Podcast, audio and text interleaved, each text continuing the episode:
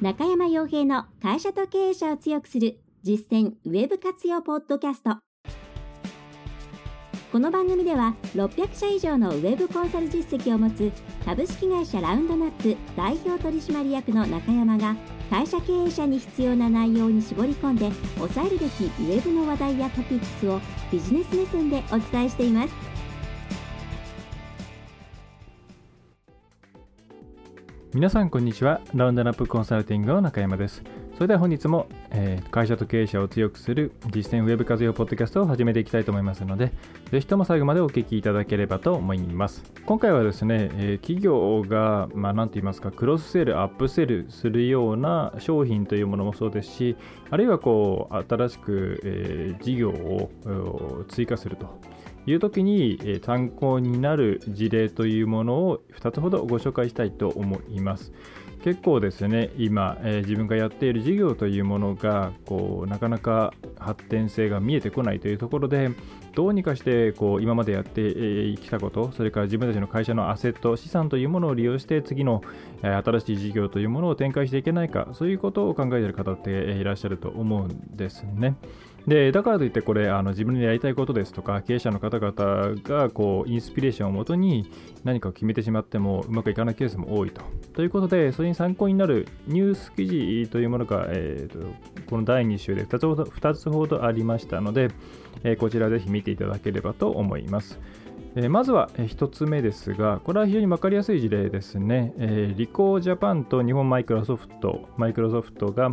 働き方改革を支援するために、まあ、リコジャパンさん、つまり、まあ、オフィスの機器ですね、えー、なんかを中心にさまざまなこうオフィスの効率化などをしている企業さんですけれども、えー、それが、まあ、マイクロソフトの Office365 ですね、の導入なんかを、えー、一緒にやっていきましょうということで、え、提携っていうんですかね、をしてましたというニュースが流れてきています。えー、少し、えー、抜粋しますと、えー、この取り組みとしては、リコージャパンは日本マイクロソフトの技術支援のもと、12月1日から、えー、リコーのマイクロソフト365支援センターを設立し、さまざまな設定や機能追加などをセンター側から遠隔でサポートするような仕組みを入れていくということですね。まあ、つまり、えー、もともとリコーさん、まあ、リコーといえばやっぱりこう複合機とかコピーの印象があると思うんですけれども、えー、そこでですね、えーすでにできているお客さんとのリレーションシップですね、それをもとにして、さらにそこにさまざまなこうサービスを乗っけていくというところの一環なのかなというふうに思います。まあ、実際、複合機、他にね、競合ではよく大塚商会さんとかいろいろ上がってきますけれども、まあ、どこもなかなか厳しいですね。大きいものを入れてくれるところっていうのはなかなか増えてきませんし、これからも増えるってことは多分ないんじゃないかなと思います。オンライン上での電子、電子書籍というか、え電子化ですね、というものも進んでいますので、だんだんだんだんこう、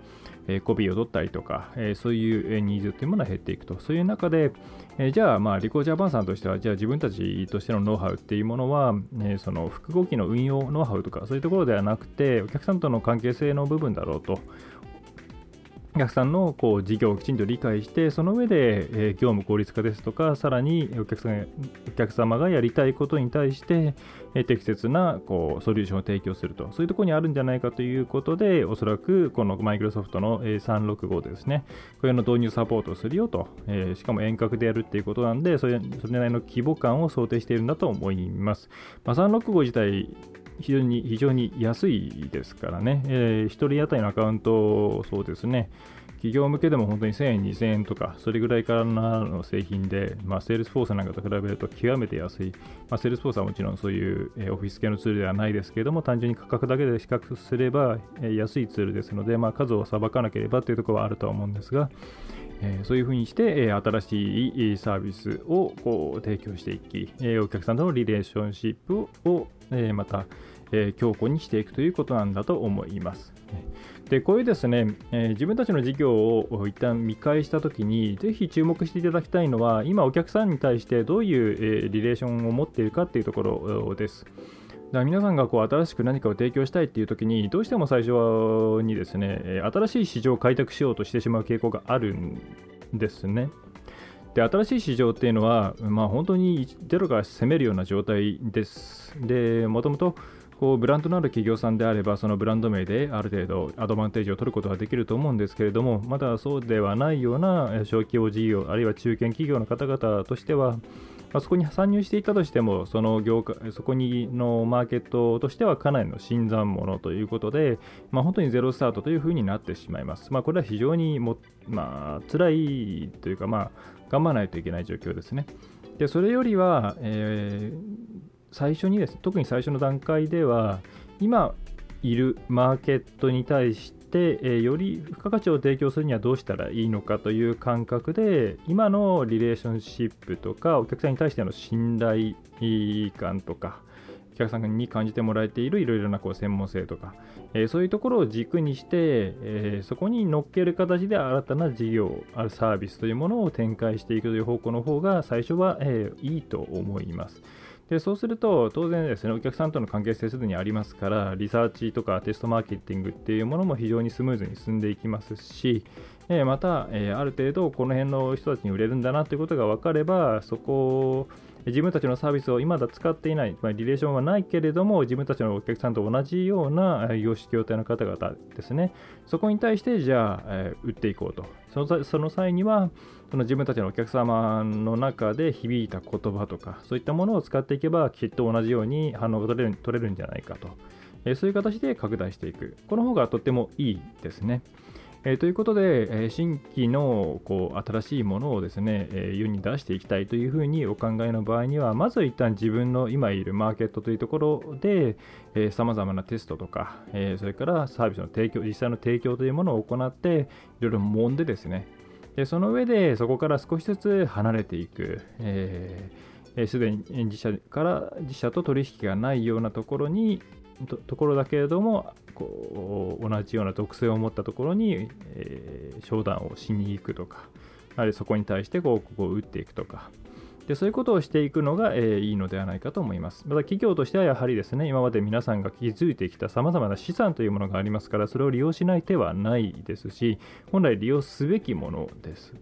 お客さんとしてはサービスや商品というものを使って便利だということももちろんありますけれども、皆さんに対しての信頼感とか、えー、今までのお付き合いとか、そういうところも十分付加価値なわけですから、えー、ぜひそういう形での事業拡大というものを念頭に入れていただくといいんじゃないかと思うんですね。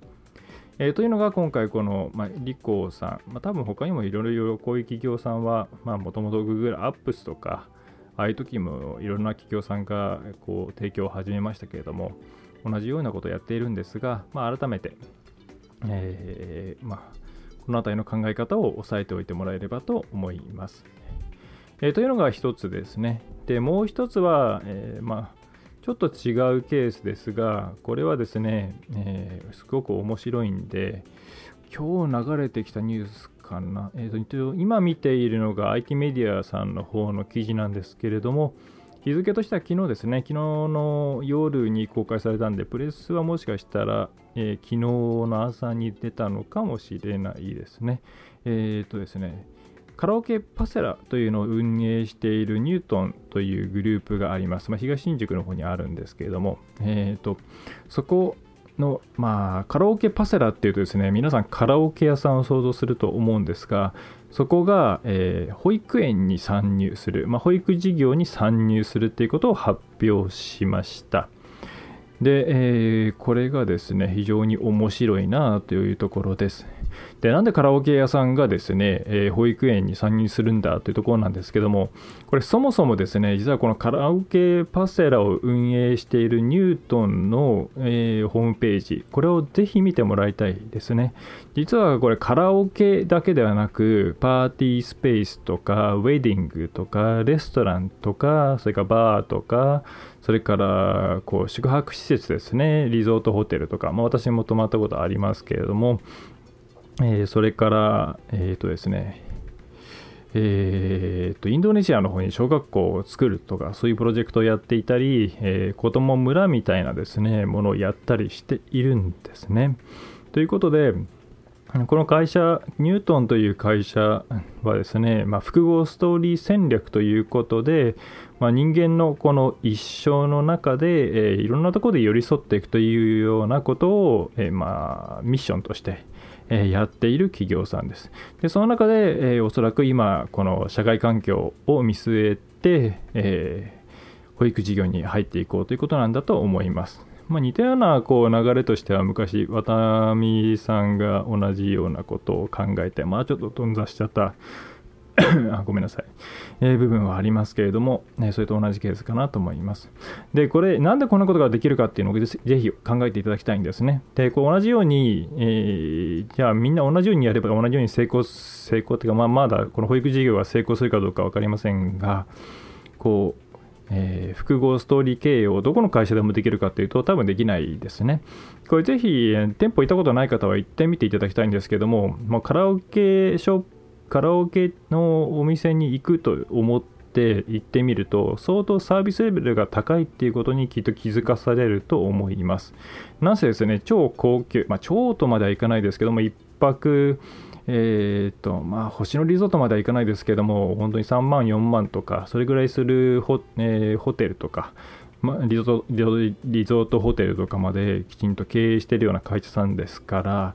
えー、個々のですね、えー、スタッフのサービスレベル相当高いんですね。で、それはこの長い期間の間に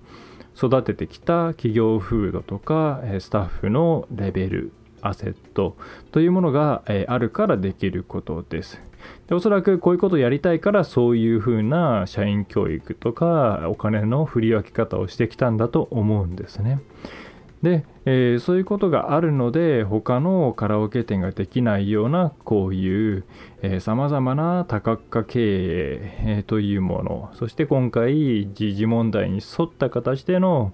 えー、保育園、まあ、これ東新宿の方、まあ、東新宿ってあのニュートンの本社があるのでというところがあると思うんですが実際相当近いところでこれどうも開園するっぽいんですけどね。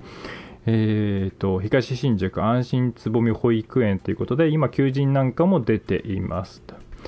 で、えーと、0歳から2歳ぐらいまでですかね。ということでかなりもともとは多分こうニュートンの会社の中で保育園に入れなくてうまくこう人材として使え、まあ、使えなかったとかが、まあ、あの手放さざるを得なかったみたいなそういうところの解消として始めたのかもしれないですけども、まあ、これは私の勝手な想像ですけれども、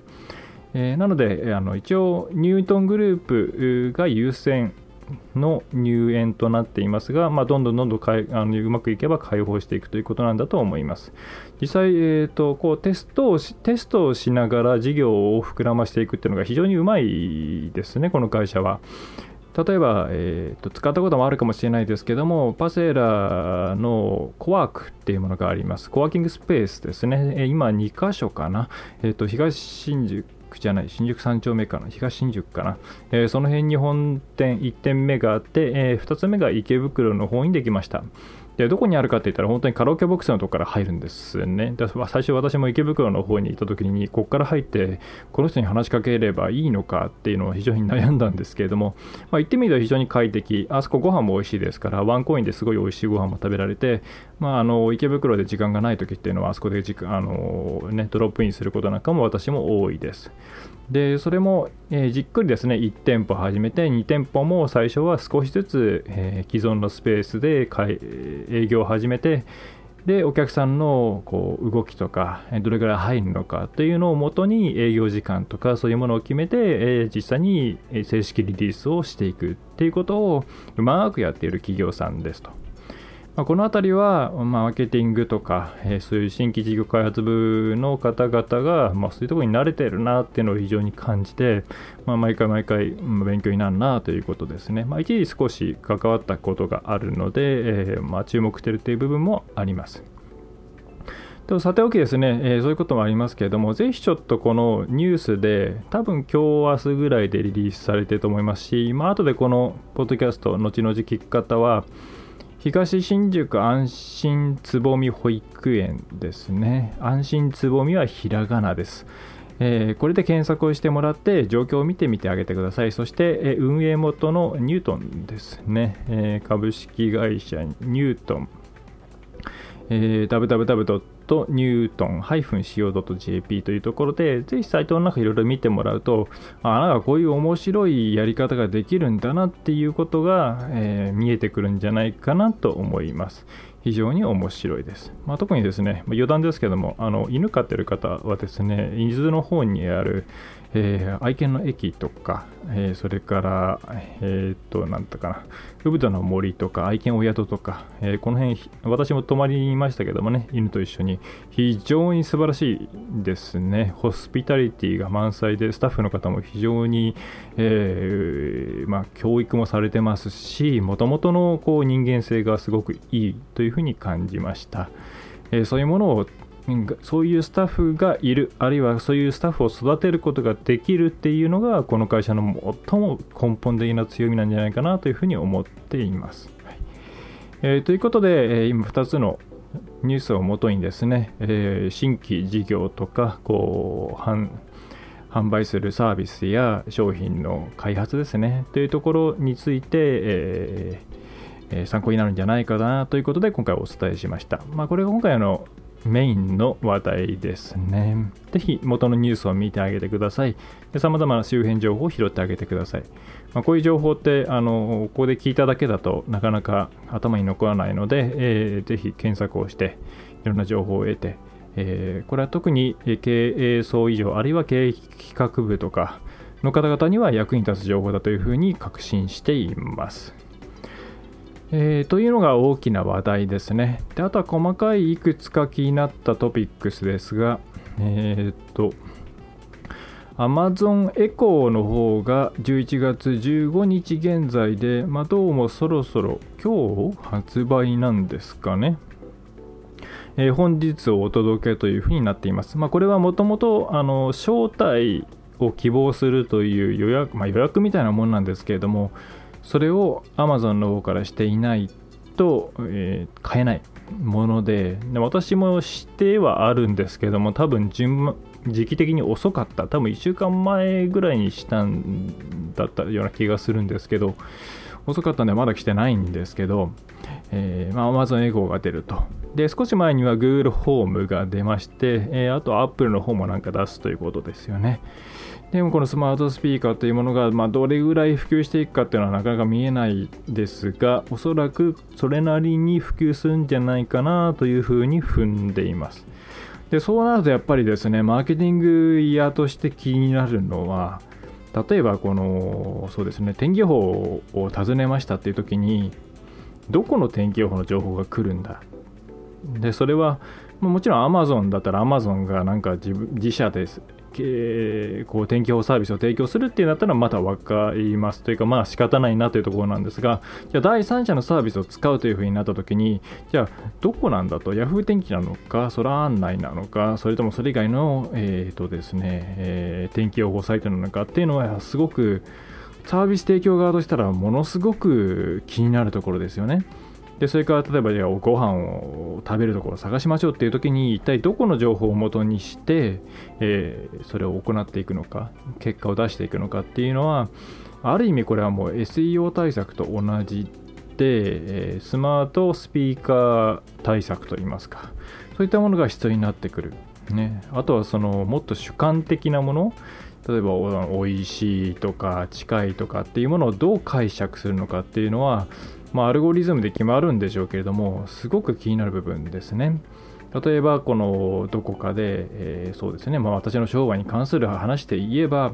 えーと、ホームページで困った時に相談できる会社を探してって言った時に、どういうロジック、アルゴリズムで選定がなされるのかっていうのは、すごく気になるなっていうところですね。初めて検索する場合っていうのは、当然、いくつかの候補を出して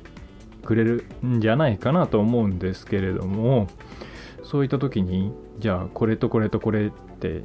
いう時に20個ぐらい並べられてもね困っちゃいますよね。そうするとまあ現実的に言ったらマジックナンバー7なんて言いますからまあ7個まあ賞味5個、えー、覚えられる数といったらもう3つぐらいかもしれないですね。そこに入れるかどうかで相当サービスに対する、えー、流入数、えー、が変わってくるんじゃないかと。まあ、この辺りどういう風になっていくのかなっていうのは非常に興味がありますし気になりなんでしょうね。ちょっと怖いっていうのはありますね。SEO, SEO、Search Engine Optimization、Search Engine Optimization っていうのと同じく、もしかしたらこの辺りのアルゴリズムに対しての施策っていうものがこれから非常に重要になってくる可能性があるなと思います。まあ、さておきそういうことも含めて、ちょっとうちも、えーと、スマートスピーカーの方は、マーケティング、今後の、えー、ね、どういうことをお客さんにアドバイスしていくのかといううちのコンサルの中にもきちんと加えていきたいので、これ使っていきたいなと思っています。はいえー、続いてはですね、えっ、ー、と、まあ、それぐらいですかね。えっと、まあ、Firefox が Fire Quantum ということって非常に速くなって新しいのが出ましたということでリリースが出ていますね。えっ、ー、と、まあこれ、あの、アドオンが使えないみたいなんですよね。今まで使っていたアドオンが使えないので、ヘビーユーザーの方としてはちょっと苦しいのかなと思います。えっ、ー、と、Android 向けにも出ているんで、まあ、Android とかだと、ちょっと私もあんま使っていませんが、あんまりアドオンとか気にしないで使えるんで、高速化するならいいのかなという印象ですね。えー、で、ちょっと私もまあ入れてみたんですけども、まあ、キビキビ動いているような気がします。はい。まだちょっと全然使いこな使い切ってないですが、えっ、ー、と、この速いブラウザみたいなものを渇望している方は使ってもらってもいいかなと思いますね。えー、っと、まあでもこれ、あの、あれですね、アプリ名は変えてほしかったですね。Firefox だと前の上書きしてしまうんで、Firefox でしか動かなかったサイトみたいなものがね、えー、これ多分また動かないなんていうことが起きそうなんで、ちょっと不安ですね。はい。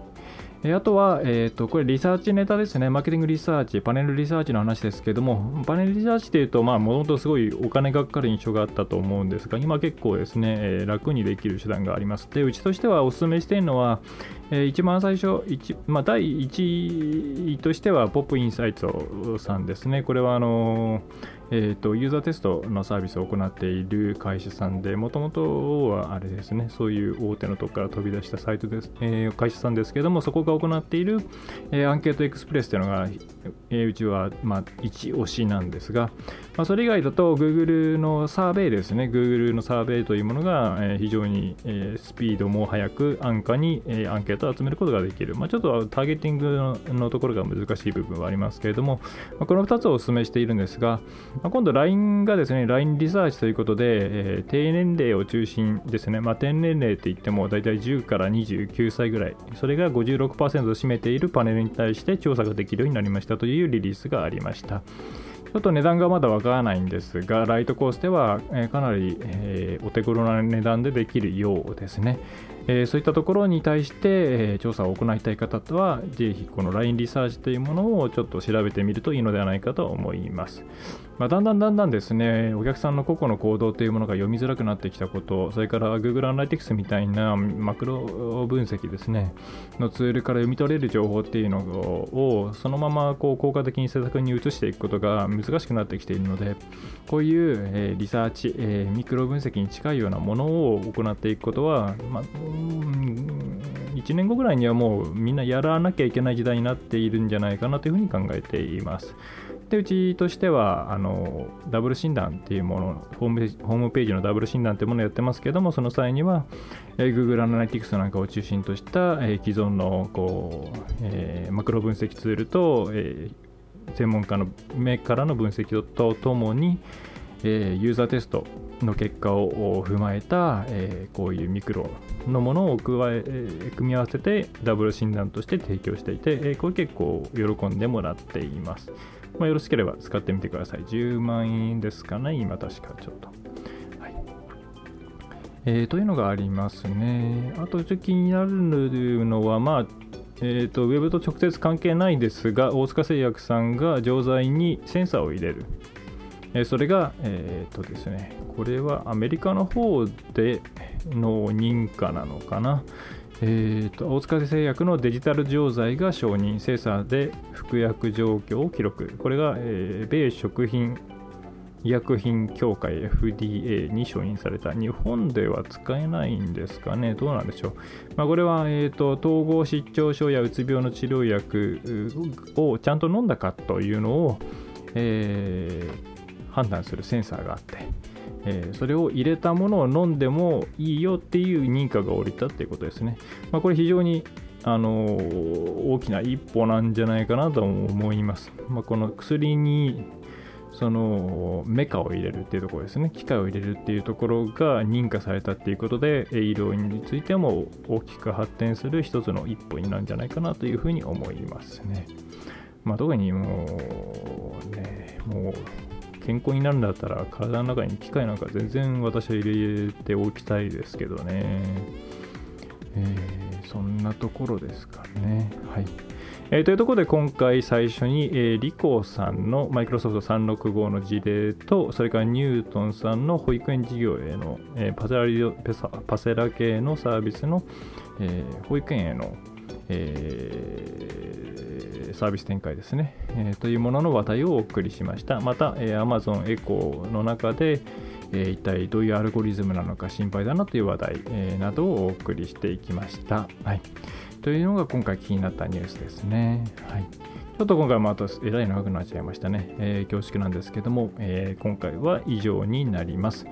えお知らせとしては毎回も同じですね。もうひたすらちょっと余った時間があれば本の書籍の方に力を入れてるという形なんで、まあ、なかなか、えー、苦しいですが、頑張って年内走り切りたいと思っています。いいお正月を迎えるというところですね。ちょっとお正月の、えーと、いつからお休みっていうのはまだちょっと決まってないんですが、ちょっといろいろ立て込んでいるので、なんか遅くまで仕事していそうな気がして、えー、います。あと忘年会系はちょっとまた今年もあんまり出られないかなという感じではありますが、よろしければお声かけください。まあ、セミナーなんかもですね、いくつか、えー、年末セミナーということで、プライベートセミナーとか企業セミナーなんかやったりしましたんで、今回も1年を振り返っての来年に向かっての見ての話題、よろしければお声かけください。はいそれでは最後までお聞きいただきましてありがとうございました。ラウンドナップコンサルティングの中山がお送りいたしました。今回の内容はいかがでしたでしょうか？ぜひご質問やご感想をラウンドナップコンサルティングのポッドキャスト質問フォームからお寄せください。お待ちしております。またホームページにてたくさんの情報を配信していますのでぜひブログメールマガジン郵送ニュースレターや各種資料 PDF もご覧ください。この世からウェブを活用できない会社をゼロにするを理念とする株式会社ラウンドナップがお送りいたしました。